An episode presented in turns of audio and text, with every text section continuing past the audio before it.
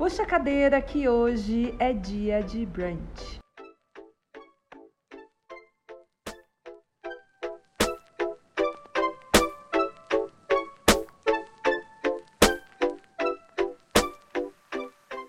E hoje a mesa está posta para receber a família Quilombo, que é um exemplo de criador que está em movimento, nesse alinhamento sobre como avançar e continuar trabalhando nessa nossa retomada aí de 2022. Deus quiser, vai aparecer aí essa retomada, né, gente?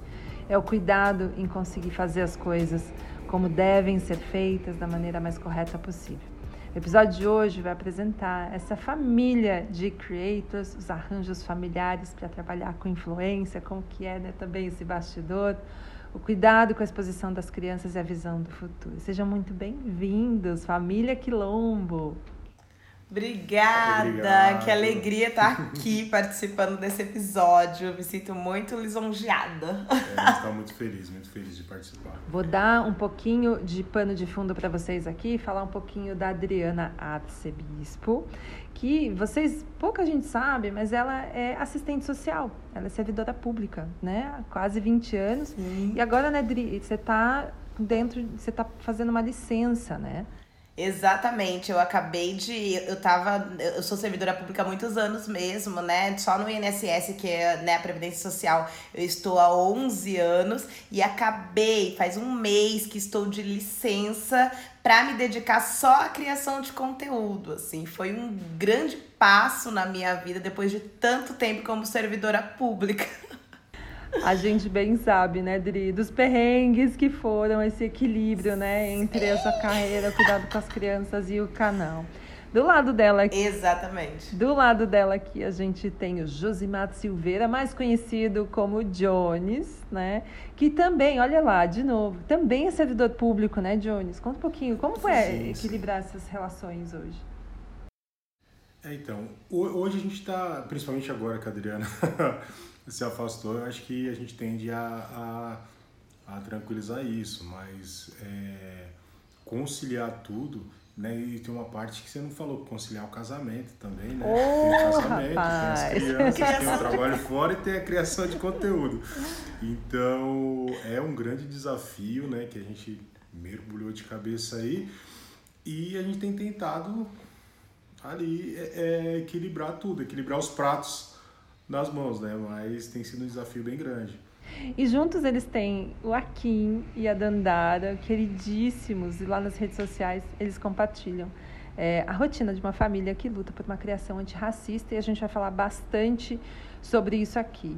Especialmente porque o primeiro ponto que eu quero trazer para a nossa conversa é o fato de ser aqui, de trazer quem segue vocês, ter uma família negra ali no seu feed aparecendo. Várias vezes a gente já falou sobre, já viu pesquisas falando sobre o quanto influenciadores negros têm menos seguidores e o quanto isso é uma luta, a coisa do preço. A gente tem um episódio aqui no Dia de Brunch, inclusive, falando sobre remuneração e a diferença que bate entre pessoas pretas e pessoas brancas.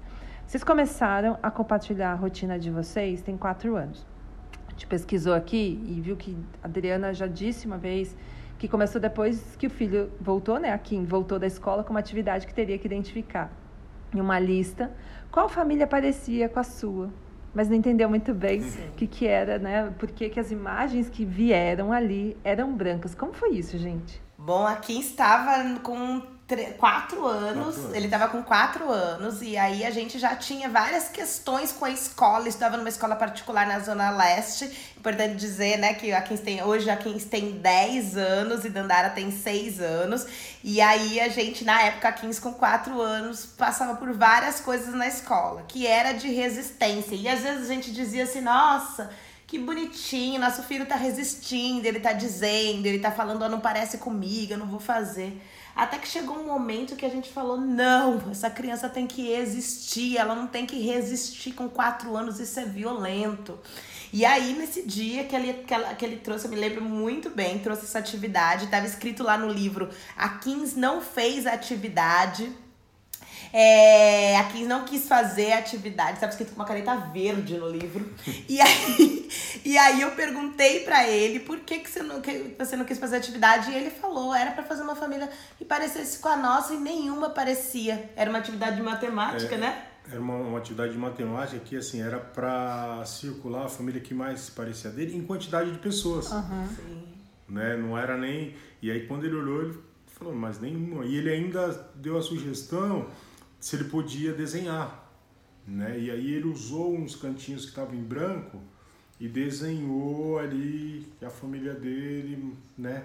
como ele podia dar o jeito dele, né? Mas aí a gente pensou, né? Voltando no que a Adriana falou, que a gente pensa é, é na educação, é, é, os, os, educadores, todos os envolvidos naquela escola deveriam ser responsáveis por essa situação, não a 15, né? Despertar essa não representatividade no material didático, né? A escola deve, deveria filtrar isso muito antes, antes de adquirir esse material é, pedagógico, né?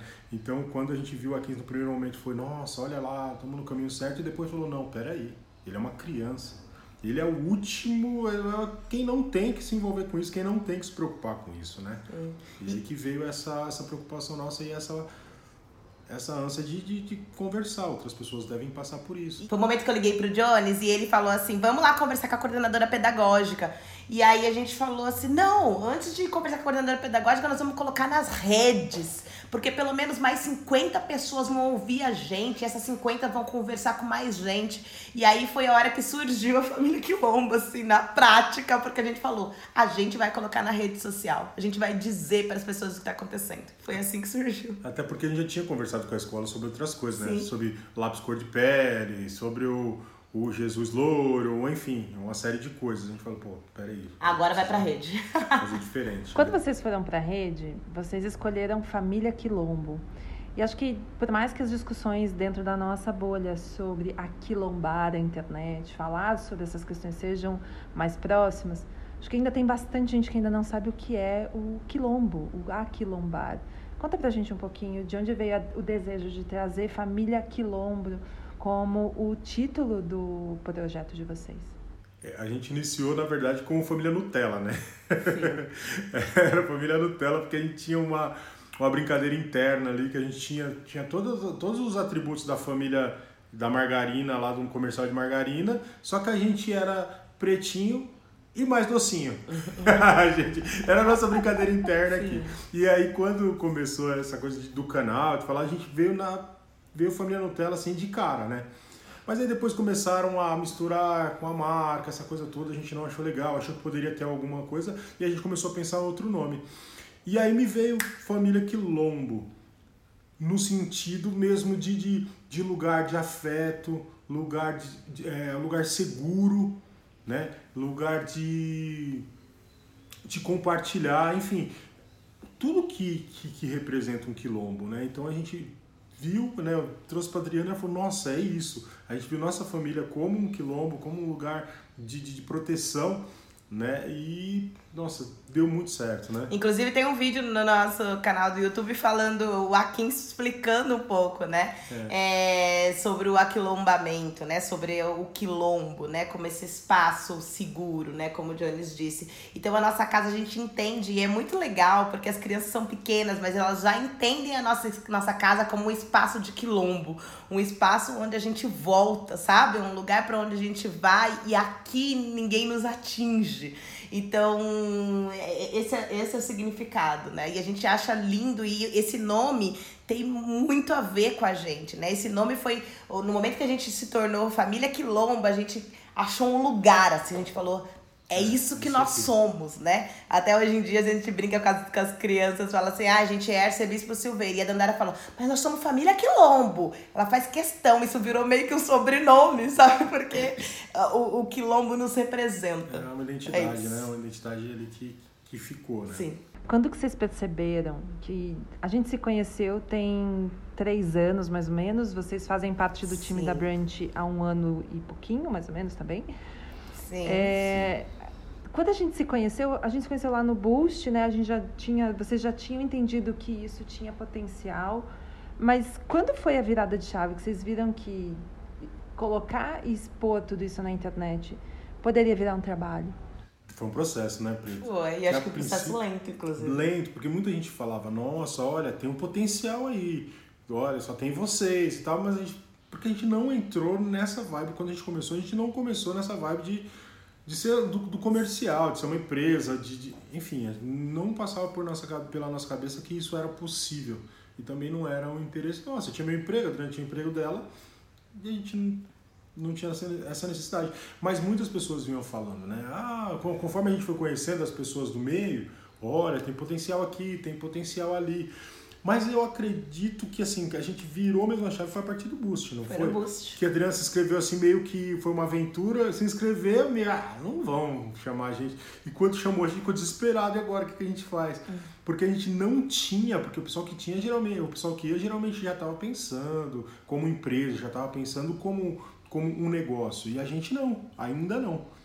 E aí a gente foi construindo isso daquela semana do Boost. Eu acho que é importante dizer que a nossa história se, se, se assemelha à história de muitos criadores e criadoras de conteúdo pretos e pretas e pretas é, que não partem do lugar de quem vai fazer disso um negócio, sabe? Não parte no, no eu, eu parto de um lugar, eu parto de um lugar de uma pessoa que sempre foi pouco ouvida. É por isso que lá no começo 50 pessoas pra gente tava bom, né? Quando passou de 50, a gente falou, ué, por que, que passou de 50?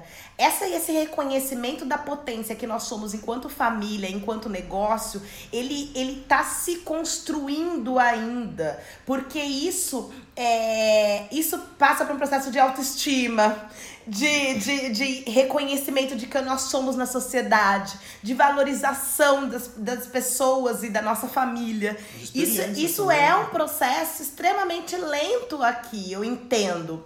Eu uma vez li uma coisa que eu acho super, super curioso. Eles falam assim: nossa, uma pessoa branca fez duas viagens e faz o quê? Abre o Instagram de, de viagem.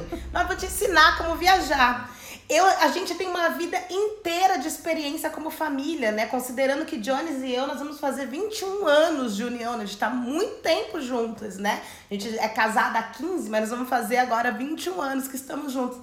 É, e aí a gente nunca se sentiu tranquilo e confortável para colocar a nossa experiência de uma relação tão intensa e tão longa e tão duradoura, que deu tão certo, na internet. Por quê? Porque a gente nunca entendeu isso como valor, né? Porque a gente é que isso passa pela valorização de quem nós somos como humanos.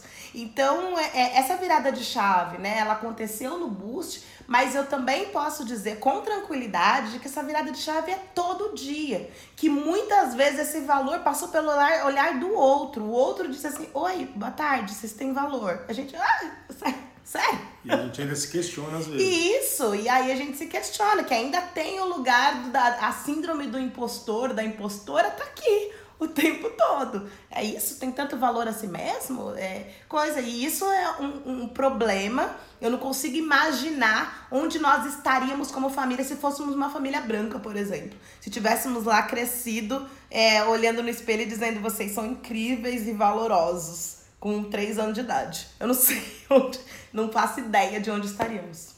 Odri, você falou de. A gente estava falando logo aqui no começo sobre a sua licença prêmio que você acabou de tirar e por várias vezes a gente conversou ao longo do ano passado sobre vou ou não vou, tira ou não tira essa licença. Nossa, quantas vezes, gente, vocês não têm ideia, da Dri foi adiando essa licença que todo servidor público tem direito a essa licença, né? Explicando aqui pro pessoal. É, e tudo que você está falando aqui, acho que ter tomado essa decisão deve ter sido muito difícil, muito doloroso para você abrir mão por um tempo da sua do seu trabalho para que você possa se dedicar e você também acreditar na família Quilombo. Em algum momento ao longo desses anos de família Quilombo, você e Jones olharam e falaram assim: "Não, estamos vendo valor, estamos vendo esse processo de aprendizado desse valor". É, mas chegaram a desistir? pensar assim, não, não vamos fazer mais? Várias vezes. Várias vezes. de onde vinha? É, e a, a, minha pergunta vai além. De onde vinha a vontade de desistir? Eu ia, eu ia falar da pouca entrega, né? Porque assim, quando a gente coloca um vídeo no ar, eu vou dar um exemplo do YouTube, né? A gente coloca um vídeo no ar, a gente precisa tirar dinheiro, né? Pensando que o Jones e eu, né, até agora vimos nessa vida de assalariados é, a gente precisava tirar dinheiro para editar um, um, vídeo, ou o Jones tinha que abrir mão, né? Tava, o Johnny tava falando aqui, eu lembrando de quantas noites Johnny chegando do trabalho, não dormia, virava editando vídeo, né? Passava a noite editando vídeo um cuidando das crianças, o outro na edição, o outro no, no, no, no suporte. Então, pra gente, a gente não tem, né? A gente, a gente, não, não vem de um histórico de ter pessoas que nos ajudem, né? De pessoas que nos dê suporte. Quando a gente paga, né? Quando a gente tá, vinha pagando pessoas para editar o nosso, nosso vídeo, a gente tinha que tirar dinheiro mesmo, é isso, é dividir, né? Porque o dinheiro não, né, não tinha outro lugar, era dividir o nosso dinheiro com esse investimento. E aí, quando a gente pegava, fazia esse investimento e via que tinha um retorno tão pequeno, tão baixo, pra gente era muito ruim ruim do ponto de vista de investimos grana e não teve retorno, mas também do ponto de vista que reiterava aquilo de é, ninguém quer ouvir a gente mesmo. É. E aí, a gente não é tão bom assim. Um ou outro colocavam, sei lá, fui na feira e, e não tinha laranja. Pronto e bombava. Sim, assim, outras famílias. Né, se você vê outras famílias postando suas viagens, né? Quando a gente consegue fazer uma viagem por ano, não sei o quê. E aí a gente faz aquele, né? Quando a gente faz toda aquela captação, é, compra um, um celular novo para conseguir fazer uma imagem melhor e você vê que não tem esse retorno, a gente diz, não, peraí. A gente tem que. É, é, custa muito pra gente. E não custa só não do só ponto dinheiro, de vista né? financeiro, né? É, é, é, custa gatilho, custa exposição, né? E a gente não é herdeiro, né? Não tem, a gente não é herdeiro, não tem como falar, ai não, se a gente vai investir tudo, se der errado, eu herdei aquele. Não herdei, gente. Não herdei. Se der errado, ferrou. Então isso, fora, fora as coisas, né? Porque assim, acaba trazendo atritos também, né? Porque aí você vai vendo e vai fazendo e vai e vai se, se aborrecendo em vários momentos. Então isso traz também é, várias questões internas, né? Sim. Individuais e na família, né? Custa a nossa energia, e né? energia, essa coisa toda. Então é muita coisa envolvida, né? Não é só sentar fazer um vídeo. Tem gente que senta, tá, a equipe já preparou tudo, sentou, é só sentar e falar, né? E não era o nosso caso, e aí a gente não vê retorno. Como não vê até hoje, quando a gente fala de YouTube, ainda é bem complicado, né? Vê pouco retorno e, ainda. E enfim, aí várias vezes desanimou, várias vezes falou, deixa isso pra lá, vamos. Vamos continuar assalariado. É bom vocês tocarem nesse ponto do retorno, porque isso é sempre uma discussão importante para a gente levantar quando a gente está falando do que é o retorno, quando a gente está falando de internet, de criação de conteúdo, de uma marca com a potência que é a família Quilombo. É, e esse olhar o número é sempre a primeira coisa que a gente olha como resultado positivo ou negativo daquilo que a gente está fazendo, né? E visto que é, é, quase como se eu conseguisse aqui chegar a pequenas hipóteses, é, e acho que o público pode ajudar a gente a desenhar outras aqui, é, que as pessoas não estão prontas para ver famílias pretas não estando naquele lugar de dor. Porque isso que elas não vão ver dentro do conteúdo de vocês não é um conteúdo de dor. É um conteúdo de família, cotidiano, de felicidade, né? E acho que para mim, me, quando eu vejo isso, essa, esse retorno, vamos falar primeiro do retorno numérico.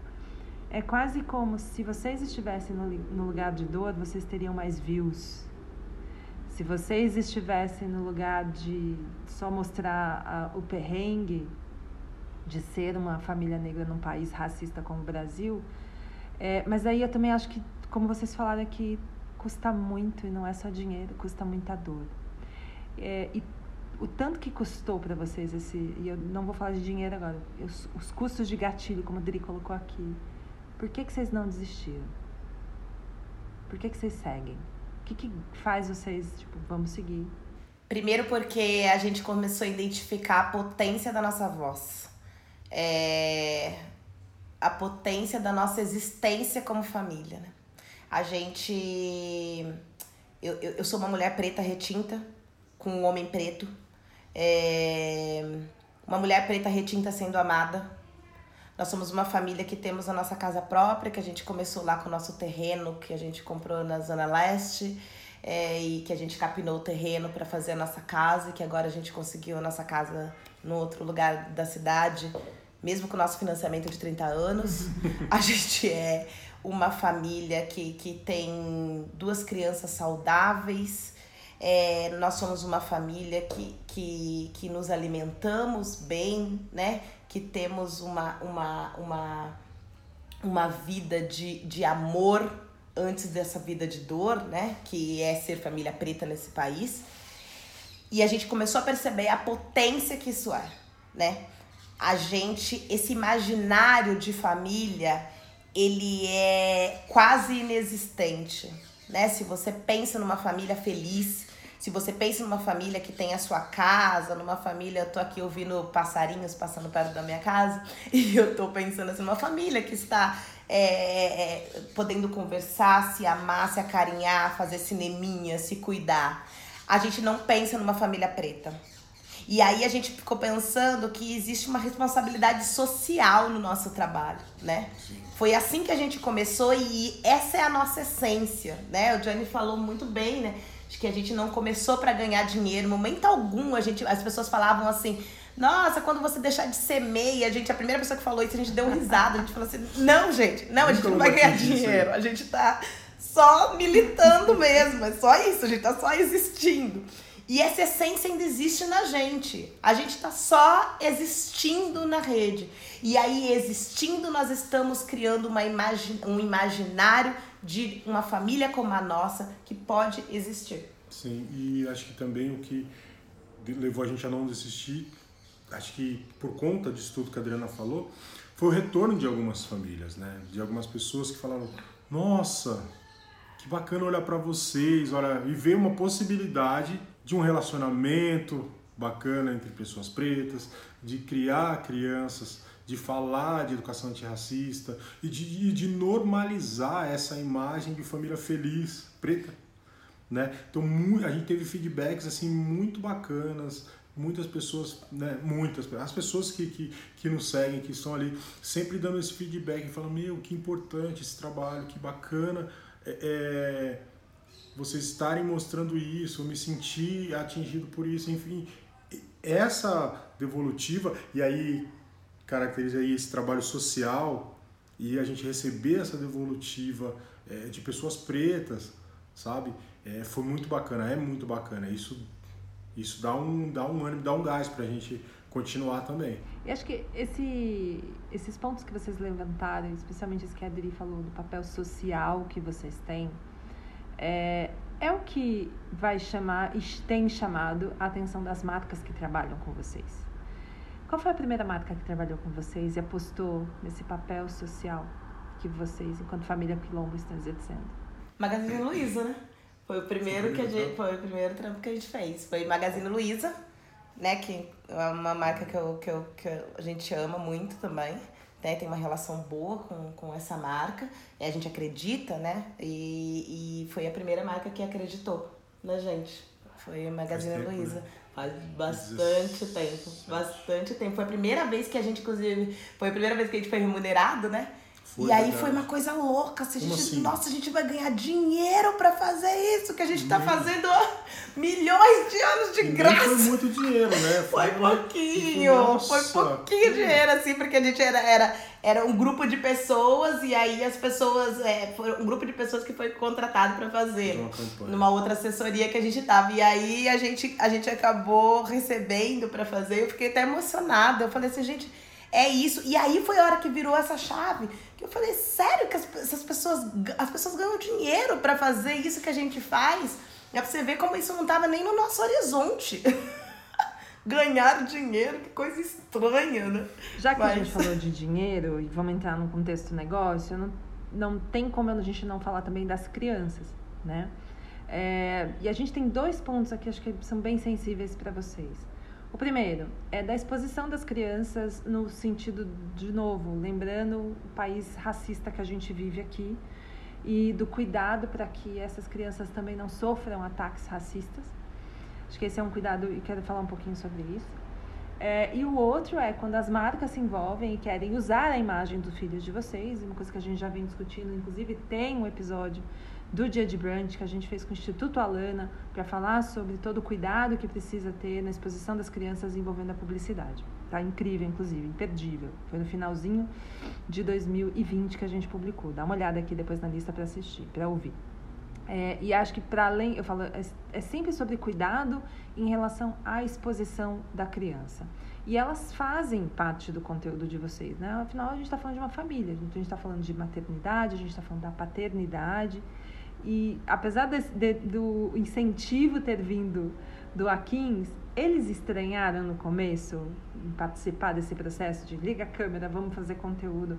Como é esse dia a dia com as crianças e criação de conteúdo aí na casa de vocês?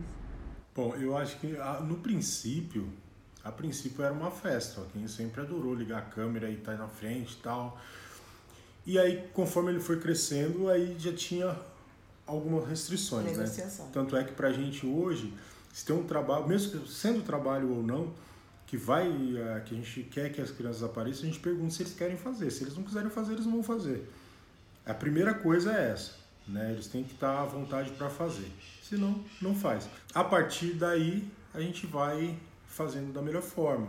É importante dizer que Dandara praticamente nasceu nesse universo, ah, né? É. Ela, ela nasceu nesse. É porque a Dandara um tinha um ano quando a gente começou a gravar. Então a Dandara já era do tipo que olhava pra câmera lá na babá eletrônica e dizia: Oi, gente, tudo bem?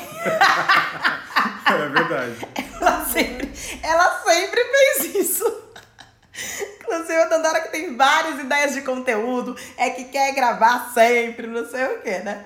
O Akins, ele mesmo sendo mais tímido, ele sempre, é, ele sempre participou dessa criação também, no sentido de dizer o que, que ele quer fazer, o que ele não quer fazer. O Akins, ele é o que topa topa quando interessa para ele, quando ele tem vontade, e é sobre isso mesmo. Eu acho incrível isso, né?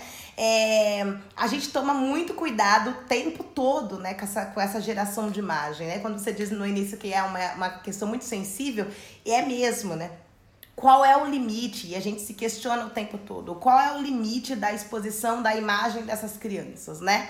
O quanto mesmo que a gente negocie com eles, qual é o limite da exposição? E o limite pra gente sempre é é, não expor os sentimentos deles, a não ser todas as vezes que eu vou fazer um post, por exemplo, falando de alguma coisa do Akins, que está no processo de adolescer, por exemplo, esse post é negociado com ele. Eu diz para ele, eu estou com vontade de escrever a respeito disso.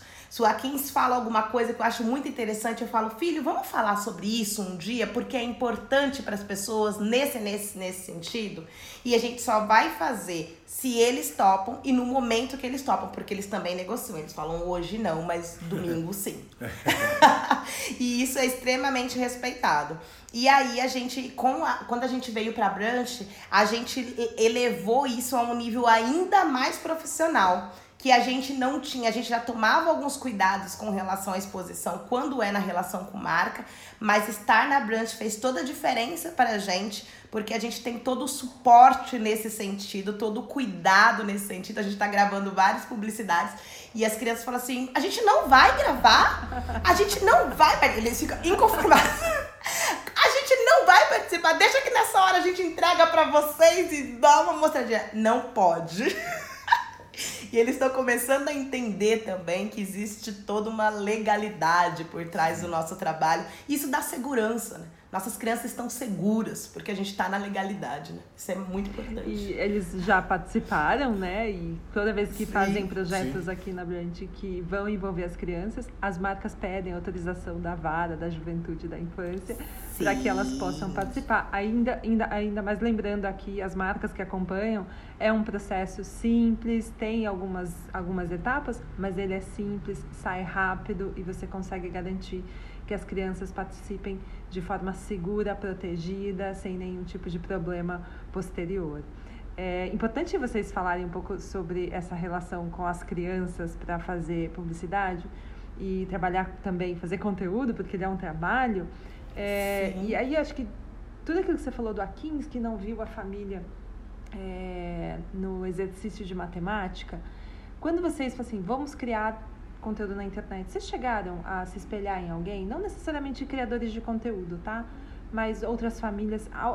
Que modelos vocês olhavam assim? Acho que a gente pode seguir por aqui. Ou foi na função meio coach, vamos criar nosso próprio mercado?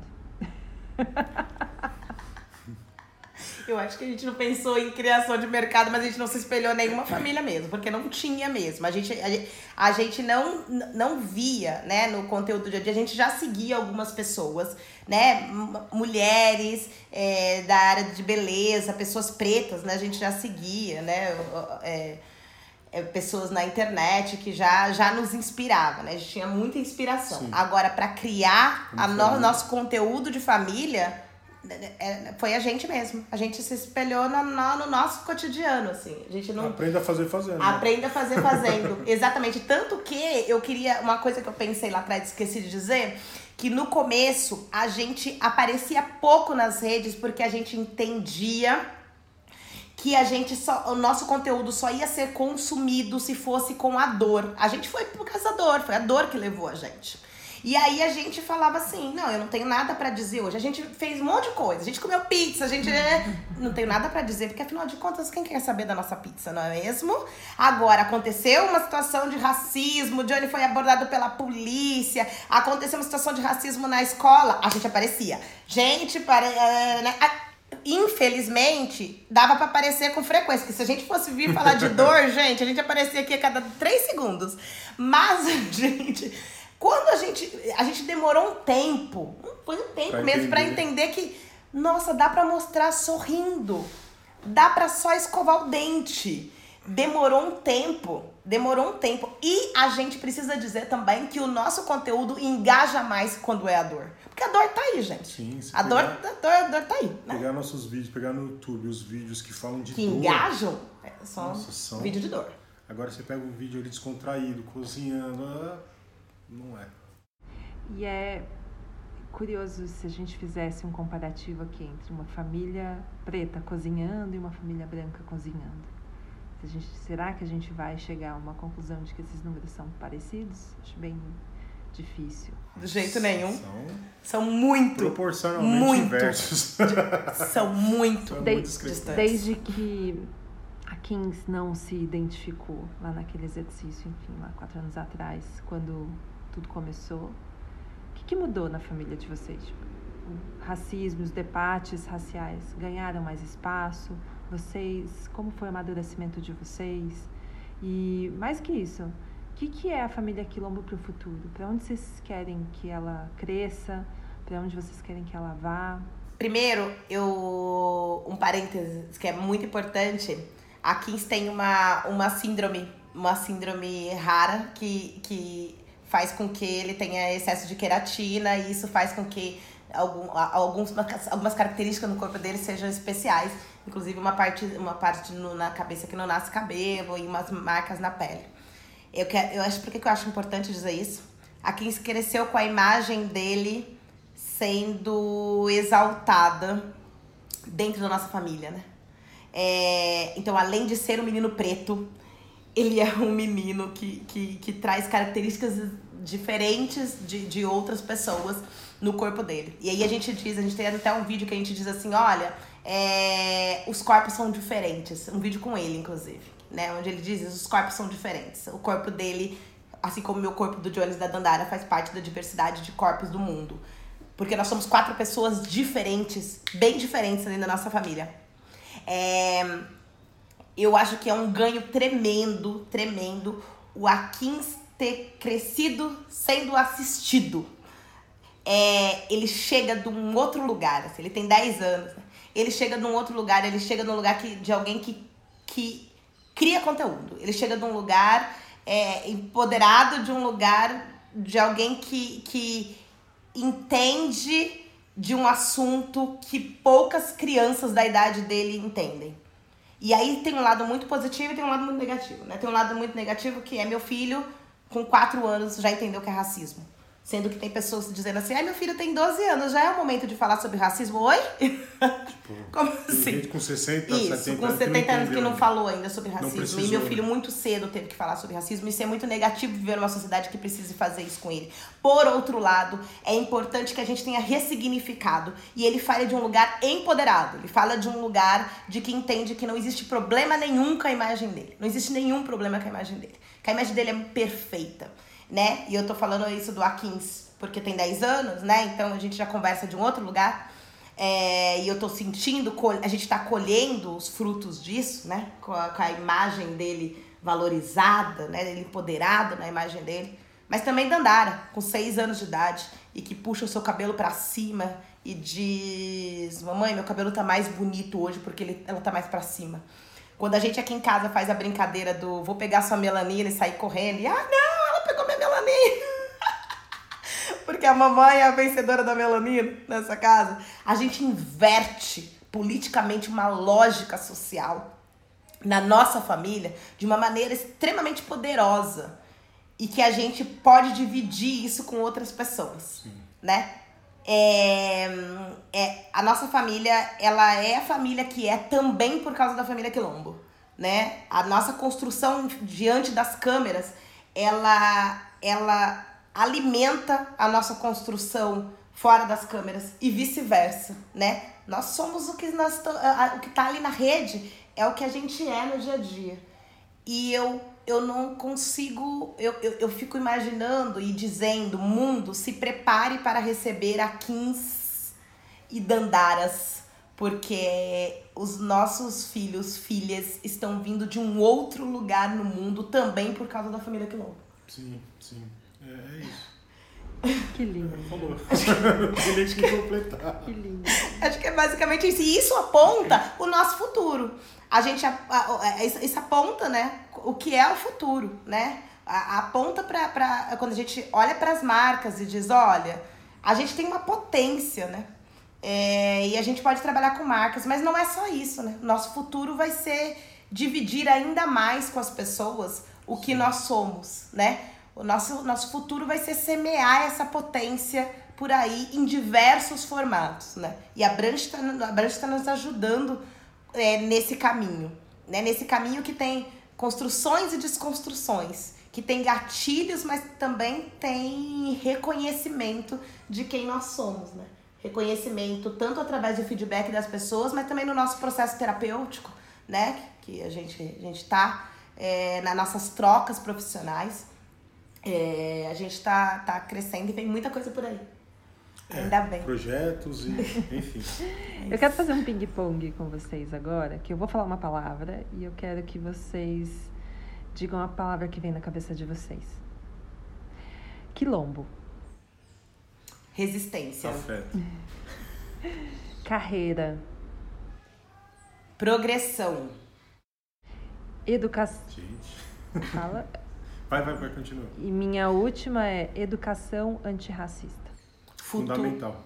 Futuro.